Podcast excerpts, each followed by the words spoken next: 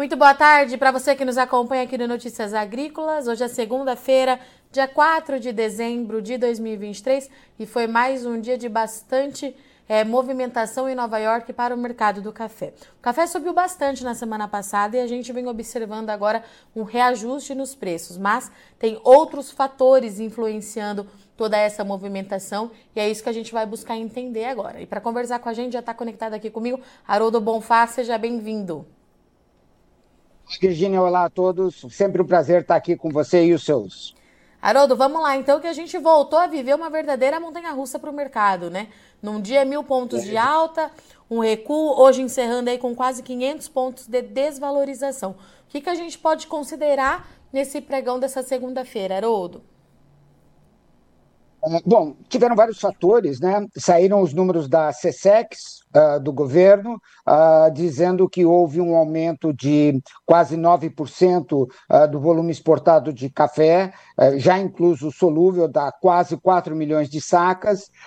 esse número é alto, melhor uh, do que, como já o próprio número 8% já diz. Uh, no entanto, uh, a Secafé deve trazer números ainda maiores do que esse. Nós estamos calculando aí entre 4 milhões e 300, 4 milhões e 400 eh, milhões de sacas referente a novembro. E, de novo, deve impactar também o mercado de café, tanto aqui como lá fora. E, Haroldo, foi uma valorização muito repentina, né? É, na última semana. A gente pode estar observando também certo ajuste? Eu acredito que não, Virginia. Sabe por quê? Ah, porque cada notícia ela tá uh, um embasamento e aí você uh, como trader você aposta que vai subir e aposta que vai descer quando ele não tem sustentação e aí ele perde agora é importante ver que existe um canal de alta Uh, indo para cima na posição Nova York, né? Inclusive você vê meses futuros você vê, por exemplo, o setembro 24, o dezembro 24, eles estão bem altos, né? Ou seja, uh, dá essa necessidade de que teremos, uh, felizmente para alguns, preços mais altos no futuro. E isso aí vem de uma conjuntura. Você tem problemas na Colômbia, você tem uh, problemas de clima aqui no Brasil, essas incertezas do como vai ser a safra 24-25, e tudo isso, de uma certa forma, impacta. Uh, de novo, positivamente para alguns, e tem esse reflexo no mercado interno, como a gente está vendo, né? Ouviu a semana passada. Haroldo, então a gente pode considerar que, apesar dos números de exportação do Brasil é, pressionarem de certa forma, os outros problemas no momento parecem ser é, maiores e por isso a gente tem é, essa tendência de valorização, é isso? Exato, e a cada notícia que sai, o mercado faz esta avaliação né, e se beneficia ou não desses movimentos. É, essa volatilidade, num certo sentido, é muito bom porque dá oportunidades para quem uh, não teve ou não tinha feito o cálculo ainda uh, para entrar no mercado ou até sair do mercado. E tem muita gente apostando uh, nessa volatilidade e aspas ganhando ou perdendo nesses movimentos, né? É, por exemplo, é importante falar que, por exemplo, o café arábica voltou a ser negociado por alguns minutos, vamos falar assim, acima dos mil reais a saca. Uma coisa que era difícil, uma vez que nós tivemos aí, teoricamente, uma, uma colheita boa de arábica. No entanto, essas pressões internacionais têm feito é, esse movimento uh, de subida de preço. Agora deve dar uma arrefecida, uma vez que Nova York caiu, né? mas você teve a vantagem, por exemplo, uh, da desvalorização do real. Né? Ele subiu hoje 1,4%. É, não rompeu os 5%, né? Uh, o Boletim Focus deu novo número para baixo de 5 para fechar o 2023. Uh, uh, o 2024 ele também está dando um número bem próximo de 5 para o 2024, porém, essas subidas e descidas, como eu já disse, às vezes dão aí uma oportunidade para quem estava um pouco fora do mercado. Haroldo, era justamente isso que eu ia te perguntar, né? Dessa vez, com essa valorização, tem alguém conseguindo fazer dinheiro? Porque até então é, a gente estava vendo um produtor muito retraído, apesar de um cenário é, de muita volatilidade, mas o mercado ficando sempre ali é, nas mesmas margens e, agora, e produtor buscando por valorização para fechar novo negócio. A valorização veio na última semana, né? Foi aproveitada? A gente pode considerar que deu uma movimentação aí quando a gente fala em termos de fechar negócios? Então, e volta a outra ponta, né? Ah, sim, o produtor deve ter ligado ou ligou para suas tradings, para os seus importadores, e você assim, quero fazer negócio. Ah, o, o, o, importador, o torrador, a indústria lá fora falou: opa, peraí, deixa eu aguardar mais um pouco. Então, houve, sim, negócios pontuais, mas é, quando tem uma volatilidade muito grande, é só oportunidades ou necessidades extremas. Né? Lembrando que nós estamos aí com um volume muito grande de exportação, ou seja, houve sim um aproveitamento nesse volume uh, de uh, vendas e já anteriores e novas vendas, né? e sempre lembrando que você tem que ter o café e a qualidade que você se comprometeu a vender. E isso tem que fazer sentido nas suas, nos seus custos né, e na sua margem que você pretende fazer. Né? Então, essas combinações dão negócio, mas muita volatilidade. Uh, tanto um como o outro foge do mercado e só compra o que é extremamente necessário. E vamos falar um pouquinho dos estoques certificados é, que continuam em constante baixa. Inclusive, a gente está aí no último mês para aquela mudança é, na ICE para a entrega de novos cafés. Como é que você tem avaliado tudo isso? Primeiro, ah, já entrou em vigor, né? agora dia 1 de dezembro, você não pode mais recertificar o café, quer dizer, o café que estava lá dentro, você não pode apresentar novamente. Uh, isso uh, deu uma.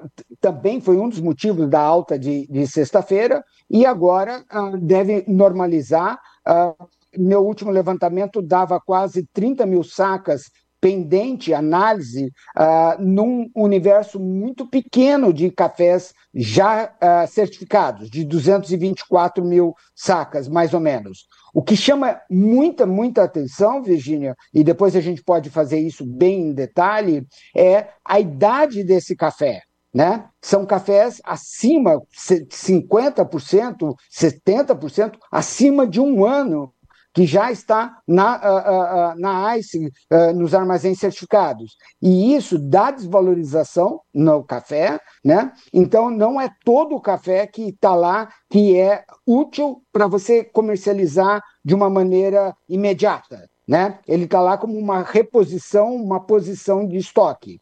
Toda essa discussão é, em níveis baixíssimos de, de estoque, de 224 mil, é quase nada, né? É, é, é, pressão, sim, em termos de é, necessidade. Se você tiver um problema uh, de entrega de container, um problema de fluxo, e agora, nessa época de Natal, é, Ano Novo, sim, vai causar esse problema nos portos. É, então, tudo isso faz pressão ah, de tal forma que o torrador, o importador, pode sim é, sentir pressionado e precisar de uma compra imediata. Isso gera oportunidade para quem tem o café ou quem tem a disponibilidade, a disponibilidade de embarque imediato. São oportunidades que as pessoas têm que ficar atentas e, em fazendo sentido, obviamente, vender.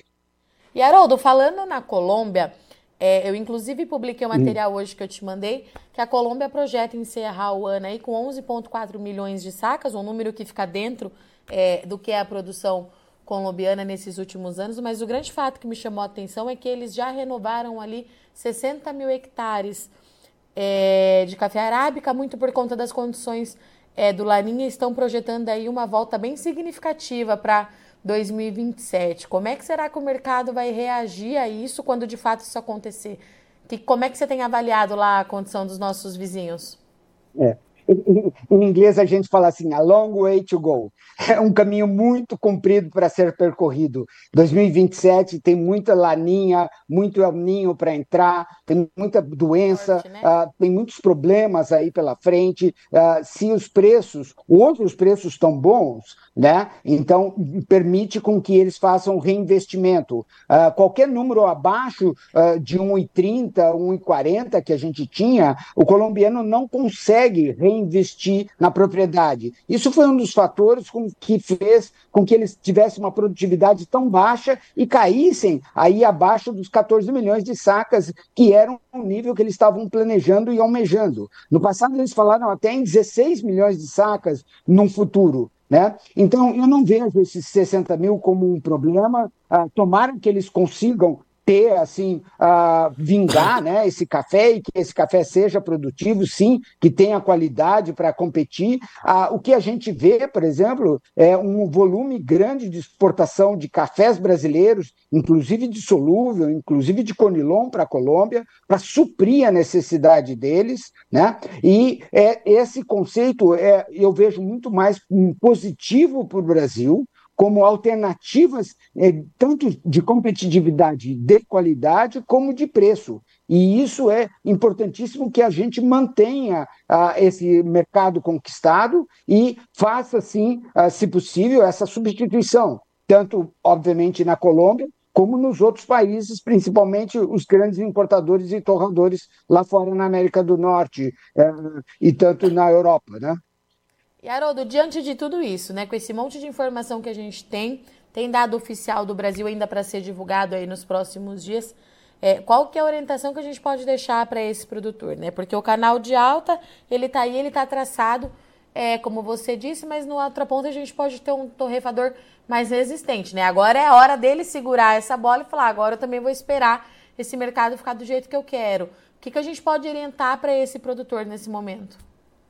É, eu acho que vamos começar pelo básico. Tenha noção muito clara de quanto custou o seu café, esse que você está pretendendo fazer. Uh, tenha, uh, uh, fique atento às oportunidades de mercado, tanto na base dólar como na base, se for arábica, Nova York ou Londres, né, no caso do Conilon.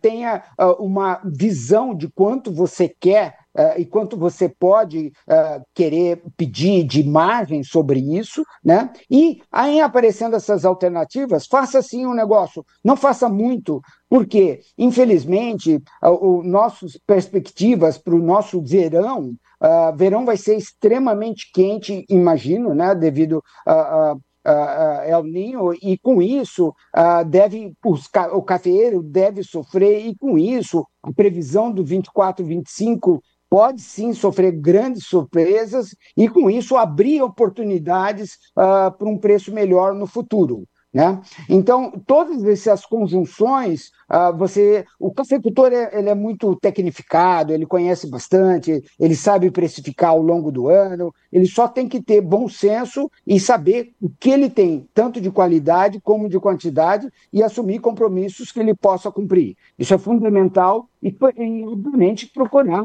alternativas, né? É, e essas alternativas aparecem sim. A gente tem que ficar atento, aparecem.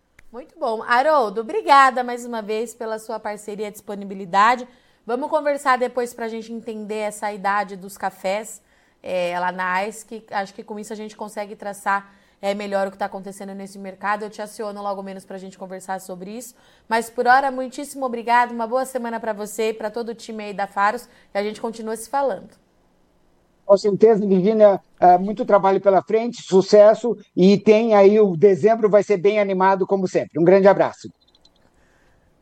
Portanto, senhoras e senhores, o mercado do café voltou a ter uma volatilidade bastante intensa. A gente estava vendo é, muita variação, mas estava ficava dentro de uma margem aí, né? Agora, desde semana passada, o mercado subiu mil pontos, perdeu 600 pontos e tudo isso é porque tem muita incerteza ainda em relação a produção mundial. Mas, nesse momento, o canal desenhado é de valorização, de, acordo com Haroldo Bofá. O produtor precisa ficar atento porque a gente tem um número de exportação positivo, de acordo com os dados mais recentes da CSEX. Logo, logo a gente vai ter o dado oficial, que é o dado do Secafé. A gente tem chuva no Brasil que na teoria pressionaria essas cotações, mas os outros fatores de preocupação, eles ainda estão falando mais alto nesse momento. Estoques certificados com a nova regra da AIS continua em baixa, uma incerteza muito grande em relação à produção do Brasil de 2024 e também a produção de outras origens produtoras, como por exemplo Colômbia e todo mundo ali da América Central. A gente precisa monitorar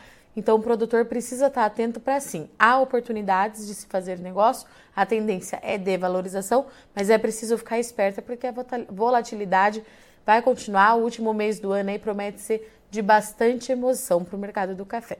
Eu sou Virginia Alves, agradeço muito a sua audiência, a sua companhia. A semana só está começando, já já a gente está de volta.